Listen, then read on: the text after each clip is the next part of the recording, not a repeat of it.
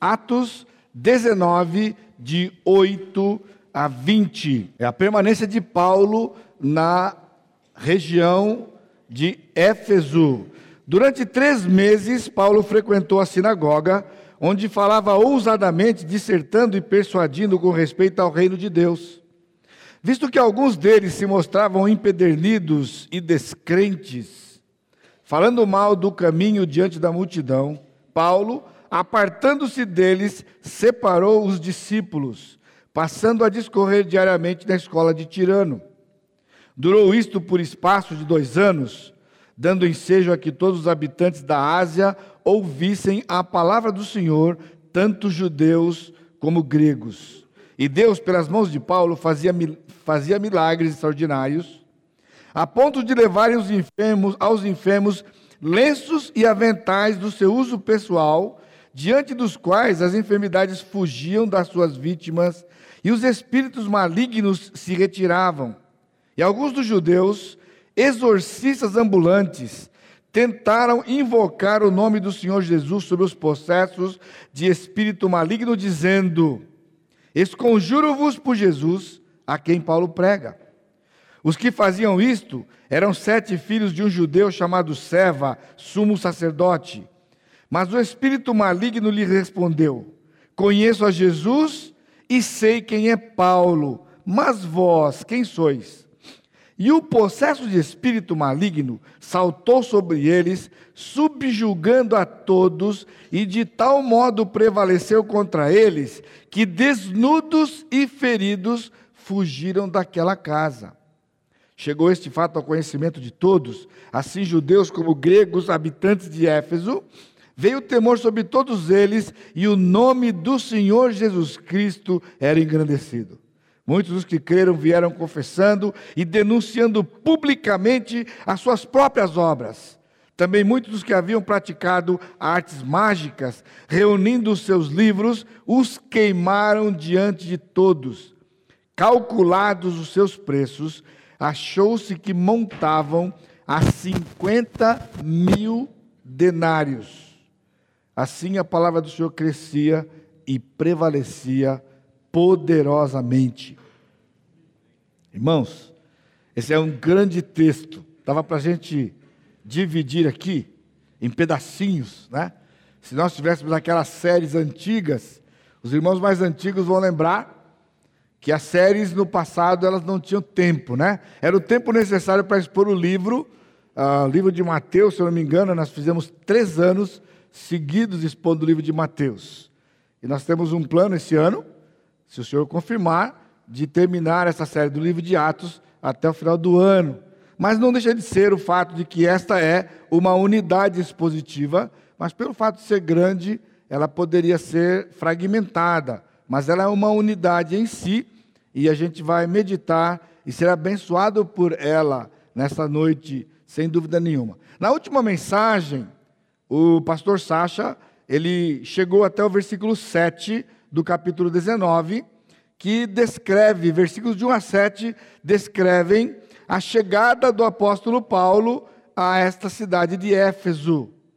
E na sua segunda viagem missionária, no final da viagem, ele chegou até Éfeso e o pessoal queria que ele permanecesse lá, mas ele tinha eh, feito um voto, se vocês lembram, e então ele tinha que retornar a Jerusalém para cumprir com aquilo que a lei ordenava com respeito àquele que fazia o voto de Nazireu. Então, depois de passar um tempo dando relatórios e se reestruturando na sua igreja mãe, lá em Antioquia, uh, da Síria, então ele iniciou a terceira viagem dele, e a, a terceira viagem efetivamente é iniciada quando ele chega a esta cidade de Éfeso, que vamos ver daqui a pouco, que na verdade era como se fosse um ponto central para que ele atingisse dali toda a Ásia Menor. Que então, é, chegar em Éfeso era ingressar num campo novo missionário à Ásia Menor. Mas eu queria fazer uma ênfase aqui que eu entendo ser oportuna e essencial para benefício de novos irmãos que tem se juntado à família Maranata nos últimos tempos. Atos 19, de 1 a 7, é um texto importante que marca o fim de uma época de transição. É uma época de transição de economias. É, eu fiquei tentado a dizer de dispensações, mas a palavra dispensação é uma palavra desgastada e, num certo aspecto, uma palavra que identifica um certo segmento que, embora eu acredite nas dispensações, não sou um dispensacionalista. Então, aí eu achei melhor usar a palavra economia. Na verdade, é uma, é uma transição de economias entre o Velho Testamento e o Novo Testamento. E o benefício é que, é que é, com o movimento neopentecostal tendo crescido e sendo tão abrangente hoje e invadido, de certa forma, até mesmo as igrejas tradicionais, que se mantêm aparentemente tradicionais, mas no meio delas há segmentos, há grupos que acreditam em, em algumas doutrinas que são chamadas pentecostais ou neopentecostais. E uma dessas doutrinas é a chamada doutrina da segunda bênção. Né? Então, o que é a segunda bênção? Segunda bênção é que a primeira bênção é que você, quando você entregue, entrega a sua vida ao Senhor Jesus Cristo, você é, é habitado pelo Espírito Santo. E, e a doutrina, então, da segunda bênção é que depois de um certo tempo, não muito depois desse dia que você é, é é habitado pelo Espírito, você vai ser batizado com o Espírito Santo. Que seria então chamada a segunda bênção. E nesse batismo com o Espírito Santo, uh, você vai falar línguas, você pode profetizar e então manifestar algumas, é, é, alguns desses dons que nós enxergamos aqui no Novo Testamento quando aconteceu. Então, por causa de, de algumas ocorrências no livro de Atos, de pessoas que eram convertidas e, portanto, habitadas pelo Espírito, e receberam o batismo com o Espírito Santo num segundo momento, sem um estudo adequado da, da, da Escritura, obviamente, é, com uma interpretação completamente equivocada, ah, criou-se essa doutrina chamada doutrina da segunda bênção. Uh, o complicador deste fato é que teólogos conservadores, diante desta, desta evidência, né, então foram infelizes ao se posicionarem, uh, tentando resolver a situação de uma maneira muito simples. E a maneira simplista de fazer isso é dizer que o livro de Atos é um livro histórico, e por ser um livro histórico, a história não se repete. E chegavam ao ponto de fazer a comparação, por exemplo, com a independência do Brasil ou independência americana, porque isso aconteceu lá nos Estados Unidos primeiro, né? esse tipo de defesa. Uh, a independência americana é um fato histórico, e por ser um fato histórico, não se repetirá. Ponto. Então, uma vez que o livro de Atos é um livro histórico, o livro de Atos revela, ele relata alguns eventos históricos, e por ser eventos históricos, não se repetirão. Ponto. Não se faz doutrina no livro de Atos. E achava que tudo estava resolvido, e não está tudo resolvido. Né? Então, porque de fato não é assim. De fato não é assim. O livro de Atos, embora sendo um livro histórico, é um livro todo cheio de, de doutrinas, é todo cheio de, de princípios, como quaisquer ou como qualquer outro livro da Escritura, e portanto tem uma resposta, né? que já foi dada aqui, mas eu queria enfatizar, porque é, existe uma preocupação realmente de que os irmãos, quando chegam aqui, entendam de que nós prezamos pela unidade doutrinária do corpo, e essa unidade doutrinária, ela existe porque a Escritura é uma só. e a Escritura tem apenas e tão somente uma doutrina só. Não importa qual é o rótulo da igreja, a doutrina é uma só. Então, ah, o que está na Escritura nós acreditamos, o que não está na Escritura nós não acreditamos. Essa é a questão. Então, aqui no capítulo 19, versículo 7, foi a última vez, cronologicamente, que aconteceu este fato de alguém ser convertido e receber o Espírito Santo depois da conversão.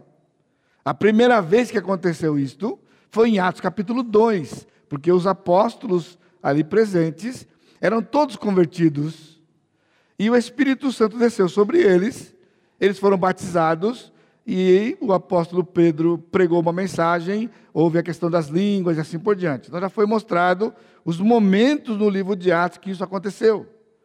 E aqui no capítulo 19, foi a última vez que aconteceu.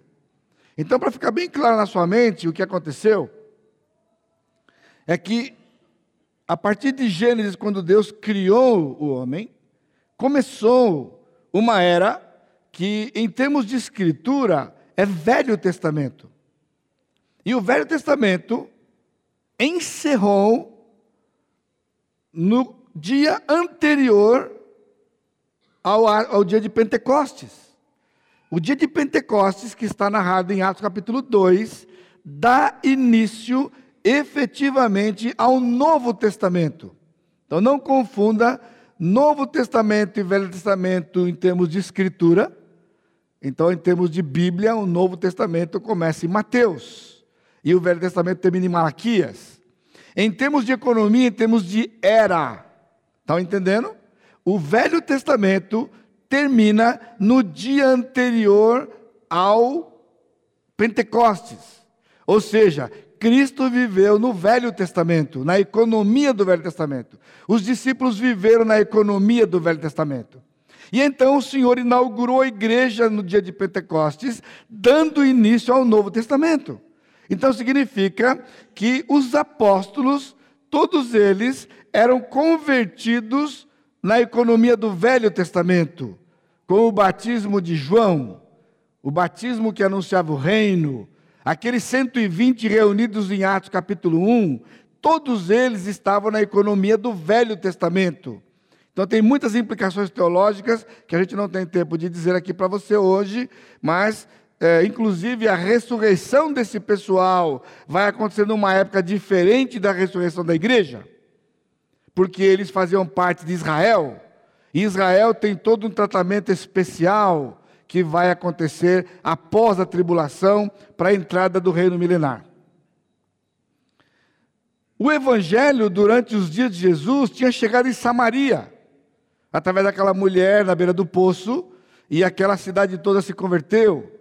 E quando então o, o, o, o movimento, é, o evangelho estava crescendo ali na, na, na, na Samaria, em Atos capítulo 8, Pedro é chamado para ir lá. E quando Pedro chega, junto com o apóstolo João, então o Espírito Santo se manifesta ali e batiza aquele pessoal que já estava convertido nos dias de Jesus.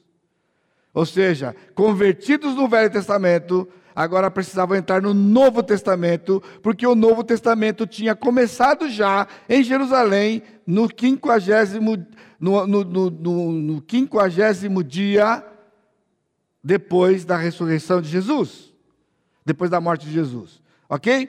Então, aconteceu em Atos 2 isto.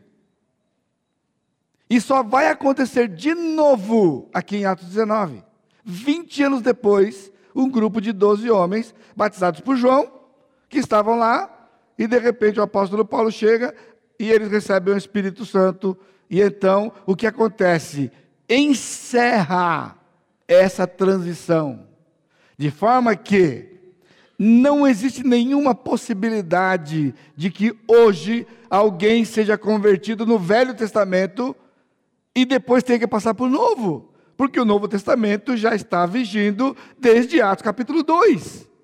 Entendeu? Então, todo o pessoal que ia se converter depois de Atos capítulo 2, no momento da conversão, eram habitados pelo Espírito e batizados pelo Espírito simultaneamente, porque o batismo com o Espírito é a introdução do crente no corpo de Cristo. Isso não havia no Velho Testamento, porque no Velho Testamento não havia corpo de Cristo. O corpo de Cristo começou em Atos capítulo 2. Então todo crente que estava no velho tinha que participar do corpo de Cristo, porque se morresse sem estar no corpo de Cristo, ele era da economia de Israel e vai receber a herança junto com Israel, inclusive no milênio. Compreenderam?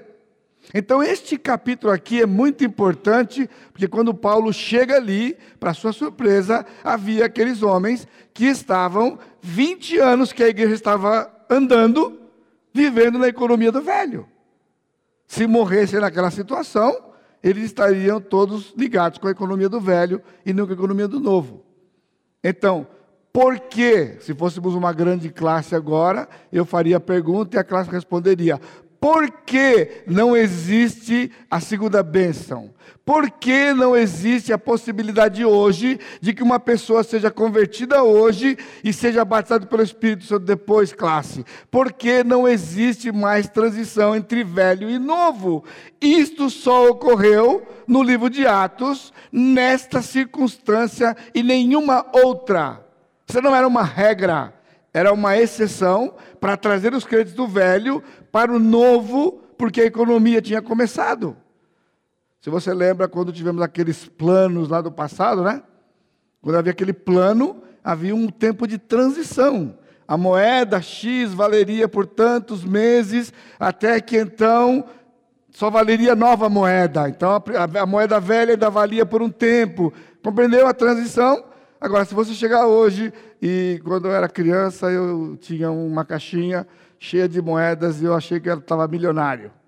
Que eu ganhei dos meus tios uma caixinha cheia de moedas. E depois eu descobri que elas não valiam nenhum centavo. Não valia nem o peso delas de nada. Porque era feita de, de qualquer coisa que não vale nada. Por quê? Porque ao longo das décadas do país, aquelas moedas, né, os réis. Será que tem alguém aqui que é da época dos réis? Né? É, o senhor já apareceu na época dos réis, né? Então, tantos mil réis. Pessoal, réis hoje não vale nem é 0,00 sei quantos centavos, vale nada, certo? Dessa transição, o que aconteceu aqui. Então, não caia no erro de dizer, não, não, não, lá na Igreja Batista Maranata, nós não acreditamos na segunda bênção. Nunca diga isso, por isso da verdade. Nós não acreditamos na segunda bênção porque não existe segunda bênção. Sabe por quê? Porque a primeira bênção é suficiente. Alguém falar em segunda bênção vai dizer que a primeira foi insuficiente, que a primeira bênção foi incompleta. E a primeira bênção não foi incompleta. Recebemos uma bênção completa do Senhor que não precisa ser completada por nada. Compreendeu? Então nunca diga lá a gente acredita sim. Não, a gente acredita na Escritura. E aconteceu um fato, eu estava lá essa semana pregando para aquele pessoal lá e dando aula e tal. Aí de repente um, um irmão levantou, um pastor, falou assim: um irmão lá falou, pastor, ah, é, como é que o senhor acredita? Eu falei, irmão, já começou errado. Quando perguntou como eu acredito, já, pensou, já começou errado. O irmão tem que começar o seguinte: como, o que a Escritura diz a respeito disso? Se me perguntar o que a Escritura diz, eu vou abrir a Escritura e lhe mostrar. Se perguntar o que eu acredito, eu não vou lhe dizer nada. Porque aí fica parecendo que é uma coisa pessoal. Isso não é uma coisa pessoal. Isso é uma coisa da Escritura. Compreendeu? Então, se você por acaso aprendeu de que existe a segunda bênção, desaprenda. Não existe a segunda bênção.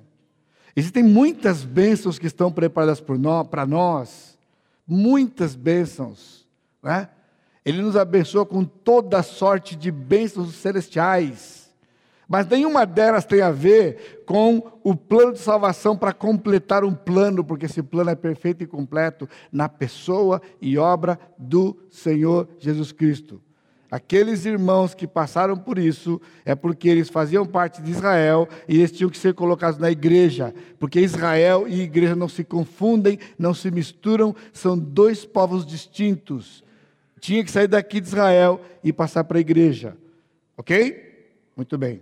Então, nesse texto de hoje, de 8 a 20, nós temos um relato breve da permanência do apóstolo Paulo e o tempo dispensado a esta região, que é complementado pela informação de Atos 20 e 31, Que ele diz: Portanto, vigiai, lembrando-vos de que por três anos, noite e dia, não cessei de admoestar com lágrimas a cada um. Nós vamos chegar nesse texto lá, vai ser esmiuçado com bastante precisão, porque é um texto muito importante. Mas aqui nós temos a informação de que esses três meses e os dois anos que ele ficou aqui, na verdade eram três meses, mais dois anos e nove meses, que completaram três anos. Porque Atos 20 e 31 foi um relatório do apóstolo Paulo ao terminar a sua jornada lá em Éfeso. Três anos. E a outra informação importante que nos diz respeito é que ele disse que durante aqueles três anos, noite e dia, ele diz: não cessei de admoestar com lágrimas cada um. Admoestar é aconselhar. Então, o que temos feito aqui na igreja de aconselhamento, e temos falado para você, e vocês têm sido, é, recebido este benefício, isso aqui deveria ser a prática de toda a igreja do Senhor. Porque o apóstolo está dando exemplo logo que a igreja, quando ele inaugurava a igreja, e ele treinava um pastor, ele treinava alguém para fazer o quê? Para aconselhar cada um de vós, pelo método de confrontação, porque admoestar é a palavra confrontar. Por isso nós temos aqui o autoconfrontação. Vem dessa palavra grega aqui, noutesia. E então esse movimento todo é um movimento de resgate que transcende a nossa igreja de resgatar Atos 2, porque no nosso resgate de Atos 2, desde lá de trás, a gente resgatou aquilo que era essencial, e o essencial é o aconselhamento bíblico. Que desde que eu cheguei aqui, eu não estou dizendo que antes não existia, eu estou dizendo que desde que eu cheguei aqui, tem sido um dos pilares desta igreja, alicerçado pelo fundamento que é o Senhor Jesus Cristo e a suficiência da Escritura. Por isso a pregação expositiva, o ensino na escola dominical de duas horas, que aqui, só por cima do meu cadáver, que isso vai, vai, vai cessar. Porque está todo mundo cortando a escola dominical, por aí. Nos Estados Unidos não existe mais, em muitos lugares. Porque só, só tem o culto, o grande culto. Né? Então nós temos uma escola de duas horas. Podia ser mais, mas duas horas está bom. Para quem não tem quase nada, então duas horas está bom. Então você, você que não tem vindo, tem perdido. Porque são duas horas para estudar a palavra. Hoje eu tive o privilégio de ficar com os adolescentes. Foram duas horas com os adolescentes lá e nós passamos um tempo muito, muito, muito especial. Muito especial. E você, adolescente que não veio, perdeu. Perdeu. Não foi gravado, não foi gravado, perdeu. Então não falte do próximo domingo e você, se não tem vindo, procure vir aqui, porque isso é importante para a igreja é um texto muito pertinente para o que tem acontecido nos dias atuais da igreja. É um bom exercício para a nossa família da Igreja Maranata hoje. E acompanhe com atenção a, explica, a explanação. É a autoridade das Escrituras que põe no foco o Senhor Jesus Cristo, seu plano e o homem, objeto do seu amor, com suas reações naturais. As reações naturais do homem. Alguém tem preferido um nome diferente para o livro de Atos, em vez de ser Atos dos Apóstolos, e ele achava, achou que seria melhor Atos do Espírito Santo através dos apóstolos. Eu tenho uma preferência também para olhar para esse livro como Atos do Espírito Santo através dos apóstolos. Por isso, esse texto de hoje é como se fosse um resumo de todo o livro de Atos porque ele exemplifica exatamente o que é a intenção do Senhor no livro de Atos a expressão e evidências do poder do Espírito na proclamação do Evangelho. Porque nós temos esse, desse texto de 8 a 20, do capítulo 19, é a expressão e evidências do poder do Espírito na proclamação do Evangelho. Esse é o modelo para todos nós. Esse deveria ser o modelo para toda a igreja. Isso não é, não é uma coisa de preferência dos pastores. E eu estava desafiando aqueles irmãos essa semana. Falei, pessoal, se vocês querem aprender e esmerar-se no aconselhamento bíblico, precisam, estava falando para os pastores, resgatar a pregação expositiva. E para vocês resgatarem a pregação expositiva, vocês precisam aprender as línguas originais. Sem línguas originais, vocês não vão fazer exposição bíblica e vocês não aconselharão as suas ovelhas adequadamente. Porque isso não é opção. Isso aqui não é status. Porque você não vai conseguir fazer isso em português, porque a Bíblia não foi escrita em português. Primeira característica, primeiro, primeiro, é, primeiro fato desse, desse texto aqui, que chama a atenção, desta expressão e evidências do poder do Espírito na programação do Evangelho, é o perigo da persuasão. Estão ouvindo? O perigo da persuasão. O Evangelho do Senhor Jesus Cristo não é o Evangelho de persuasão. E o apóstolo sabia disso. O apóstolo tinha no coração um amor tão grande pelos judeus. Mas teve, mas teve experiências tristes com os judeus. E aqui em Éfeso foi uma delas. Veja só, durante três meses, versículo 8 e a primeira parte do versículo 9. Durante três meses, Paulo frequentou o quê? A sinagoga, onde falava ousadamente, olha a palavra, persuadindo com respeito ao reino de Deus e dissertando, dissertando é explanando. Ele estava falando, declarando o reino de Deus. Mas tem aqui a dobradinha, ele estava falando e ele estava persuadindo. Agora, por que você persuade alguém? Porque quando você fala, a pessoa reage. E ele traz uma não concordância, ele traz um outro fato, uma outra crença, uma outra convicção, uma experiência, e então você tem que rebater e você começa a procurar elementos, meios, lógica e tá e tá para poder levar a pessoa a ser convencida de que aquilo é assim. Veja versículo 9. Então, depois de três meses, na sinagoga, o apóstolo Paulo explanando, mas aí tendo que persuadir. Qual foi a reação? Visto que alguns deles se mostravam empedernidos e descrentes. Empedernido é petrificado. É pedra, pessoal. Pedra. Pedreira. E descrentes e ainda falavam mal do caminho. Diante da multidão, o que que Paulo fez? Apartando-se deles, separou o que? Os discípulos. Ou seja, chega de persuasão, chega de discussão, chega de debate. Eles não querem aprender, eles não querem saber.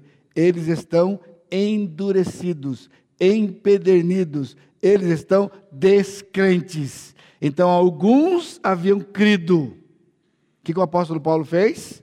Separou aqueles que tinham se tornado discípulos e deixou aqueles que estavam empedernidos. Eu tenho dito para você isso aqui. Você falou, a pessoa veio, Tá bom para você assim? E não discute. Não discute. Não vai chegar a lugar nenhum. A pessoa já está, ela já está convicta de que aquilo é assim. Esse não é nosso papel discutir a Escritura. O nosso papel é desfrutar da Escritura, é compartilhar um com o outro a beleza da Escritura.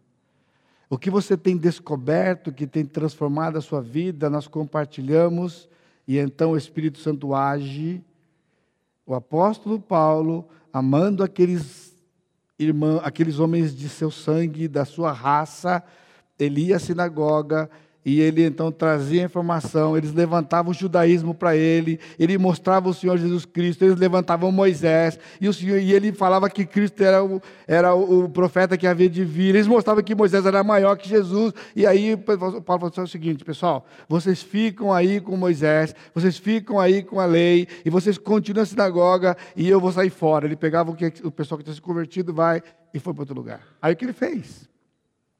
Segundo, o poder do Espírito na proclamação, na explanação. O poder do Espírito não está na persuasão, está na proclamação. Veja o que diz o versículo 9 no finalzinho. Ele então, apartando-se dele, separou os discípulos, passando a discorrer diariamente na escola de Tirano. A palavra discorrer que está aqui é exatamente a mesma palavra dissertar que está aqui no versículo 8. Ele abandonou o persuadir, manteve o dissertar, e ele começou então a dissertar diariamente na escola de Tirano. Então, era uma escola que havia uma dependência que não era sinagoga, e ele usava aquelas dependências. Essa igreja batista Maranata então, na época, a Igreja Batista Regular Maranata nasceu nas dependências de uma escola internacional que havia na Vila Ema. Então, o missionário chegou aqui e ele encontrou uma escola e o pessoal cedeu as dependências daquela escola para que o missionário Ivan Taylor, com sua esposa, sua esposa Evelyn Taylor, pudesse proclamar a palavra anunciar a palavra. As pessoas chegavam ali e eram confrontados com a palavra, o Espírito agia, abriu entendimento, eles se entregavam para Jesus, o grupo começou a crescer, não cabia mais na escola, compraram um terreno e construíram a Maranatinha. Aí compraram o terreno do fundo, construíram aquele predinho de três andares. Assim a história, a igreja ia crescendo, precisava de mais lugar, porque os discípulos estavam crescendo. Sabe por quê? Porque a palavra do Senhor era proclamada, explanada. Explanada. Há poder na proclamação, na explanação do Evangelho, poder do Espírito Santo. Só talvez porque a sua cabeça possa estar correndo aí e achar que eu estou esquecendo aqui, né? Ah, em João, será que eu vou achar?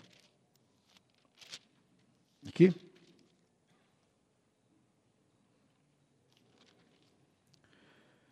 Ah, acho que eu não vou achar aqui de cabeça agora. João, ele, ele tem uma passagem que fala que o Espírito Santo veio para convencer. Eu estou me ligando aqui ainda, ligando os bytes aqui. O versículo é o versículo 8. Versículo 8. Alguém falou? 16, 8. Obrigado, meu irmão. Exatamente. João 16, 8. Ele diz: quando ele vier, convencerá o mundo do pecado, da justiça e do juízo. Do pecado porque não crer em mim, da justiça porque vou para o Pai e não me vereis mais, do juízo porque o príncipe deste mundo já está julgado. Aqui é um exemplo claro para você de quando eu disse agora há pouco que eu desafiei aqueles pastores de que se eles não se esmerarem em aprender línguas originais, eles nunca serão expositores da palavra e não poderão aconselhar as suas ovelhas adequadamente.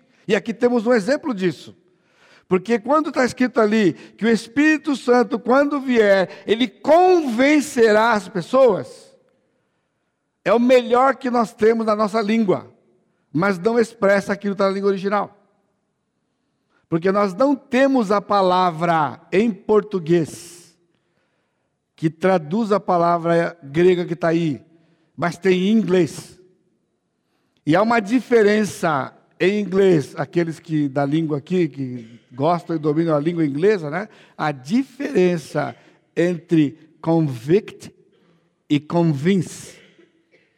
Convence é o que está aqui. Convencer. Mas não é o que está lá no original. No original é uma palavra que traduzida em inglês é convict. Se fôssemos criar uma palavra em português, seria convictar. Quando o Espírito vier, ele dará a convicção. Nós não temos o verbo, nós só temos o substantivo. A convicção. Então o Espírito Santo não vai ficar discutindo com ninguém para provar nada para ninguém.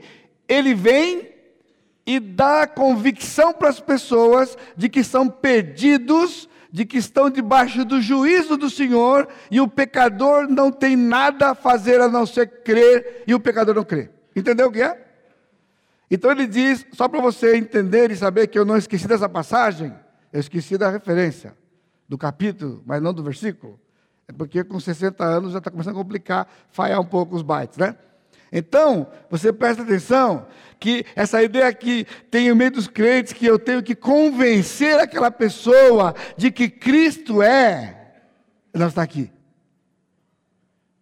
O que eu tenho que fazer é dar convicção àquela pessoa, pelo meu testemunho, de que todos nós nascemos na família do diabo, filhos dele, e que somos servos dele e podemos nos tornar filhos de, filhos de Deus na pessoa de Jesus. É uma declaração, é uma convicção.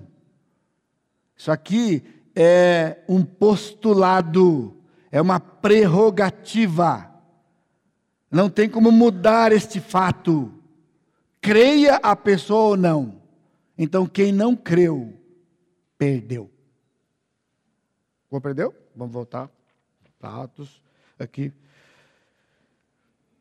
O texto diz, versículo 10, durou isso por espaço de dois anos. Então, dois anos o apóstolo Paulo deixou de persuadir e começou a explanar, a explanar, a proclamar a mensagem, dando ensejo, olha só, a que todos os habitantes da Ásia ouvissem a palavra do Senhor, tanto judeus como. Você está ouvindo? Que nesse período de dois anos, todos os habitantes da Ásia, ele não está falando de algumas pessoas da Ásia, todos os habitantes da Ásia ouviram falar de Jesus.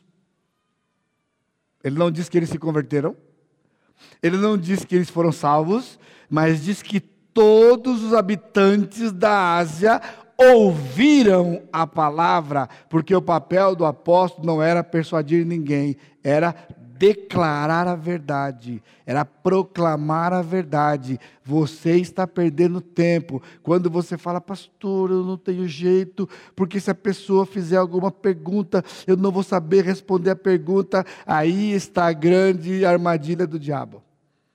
Porque o outro lado da moeda é você que está aqui, que conhece um punhado de coisas da palavra e não está percebendo que você cai na armadilha, porque você chega para uma pessoa e você fala olha, eu sou, vai, você é evangélico, eu sou evangélico e tal, sou da igreja Batista Maranata, ah, que legal e tal. E aí você Começa a conversa e fala assim: escuta, é verdade mesmo, está escrito na Bíblia, de que teve um homem que foi engolido por um peixe. Ah, é verdade, ó, o nome dele era Jonas, né? E um grande peixe veio, ele era de uma cidade, Deus mandou ele para aí. Você esbanja todo o seu conhecimento de Jonas. E então ele fala: ah, escuta, mas aquele negócio do Mar Vermelho, é verdade mesmo que o mar. Oh, é verdade. Está até passando na televisão lá, na, na, na, na, Record. Você pode até assistir na Record os Dez Mandamentos e você vai ver que ele abriu o mar vermelho e você resbanja o conhecimento de tudo para ele. Você só não faz o quê? Só não fala de Jesus para ele. Entendeu? E aí depois vai se sentir derrotado, porque você falou tudo, mas não falou nada. Então, quando a pessoa pergunta para mim, até porque fala que eu sou pastor, ela fala só um minutinho, olha, sabe de uma coisa?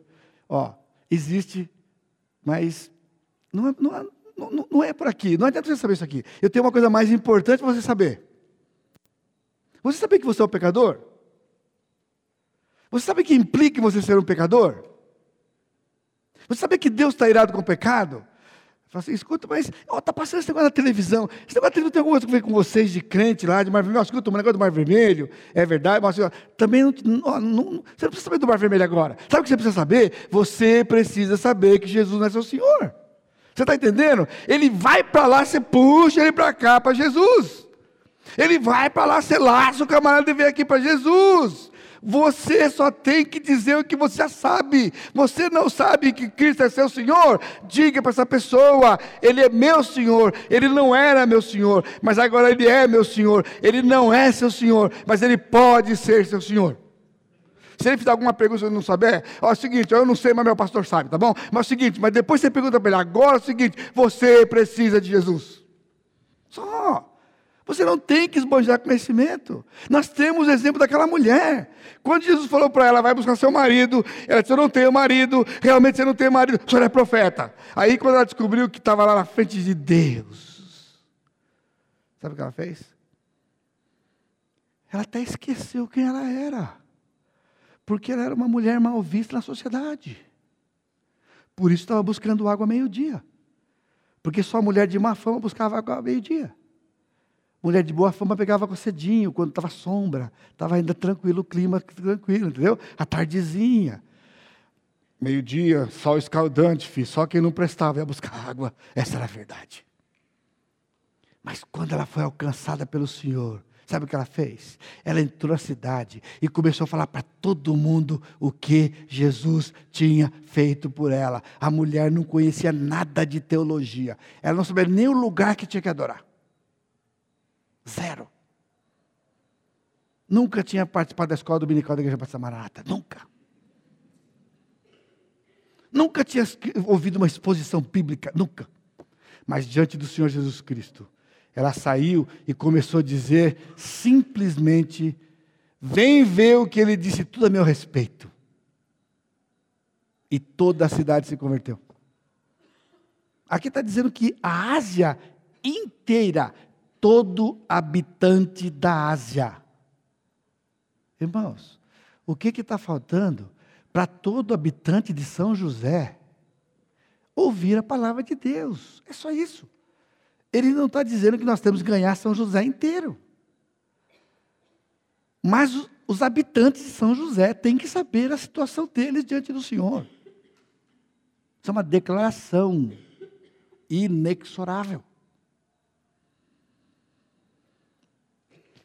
Terceiro, Deus usando seus instrumentos, versículo 11 e 12. E Deus, pelas mãos do apóstolo, fazia milagres extraordinários. Aí já viu, né? Domingo que vem eu vou continuar, porque hoje não vai dar. Aí domingo que vem você vai voltar, porque eu vou continuar aqui. Eu vou continuar aqui, porque essa parte aqui é muito importante, porque está o povo dizendo por aí que o negócio é esse aqui, é o milagre. É melhor no domingo que vem eu explicar para vocês com detalhe o que significa o poder do Espírito Santo, usando Deus usando os seus instrumentos e como ele usou as pessoas, como o apóstolo Paulo para fazer e como ele usa os instrumentos dele hoje nesses dias aqui. Amém? Vamos orar.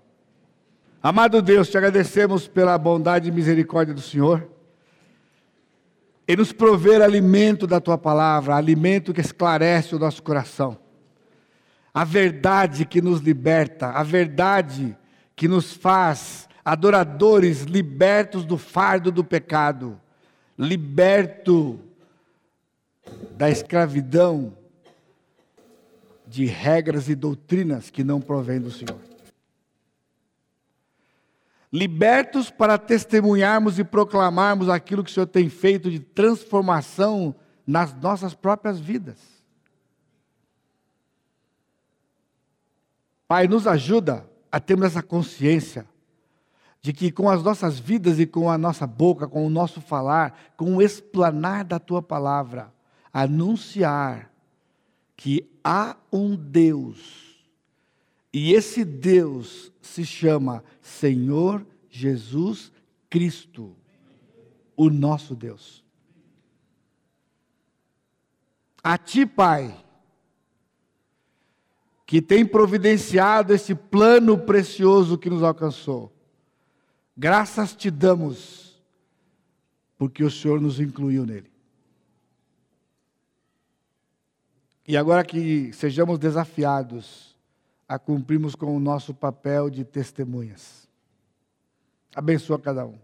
Obrigado por esses irmãos se juntaram a nós hoje como membros deste corpo. Obrigado por cada membro deste corpo que o Senhor tem acrescentado. E que cada dia, cada dia em contato com a tua palavra, eles possam ser despertados pelo teu Santo Espírito da beleza, a beleza, a precisão, a profundidade desta palavra que evidencia a profundidade, extensão, a altura, o comprimento do amor do Senhor na pessoa do Senhor Jesus Cristo. Que a graça do Senhor Jesus Cristo, o amor de Deus Pai e a consolação do Espírito Santo seja com todo o teu povo, hoje e sempre. Amém, Senhor.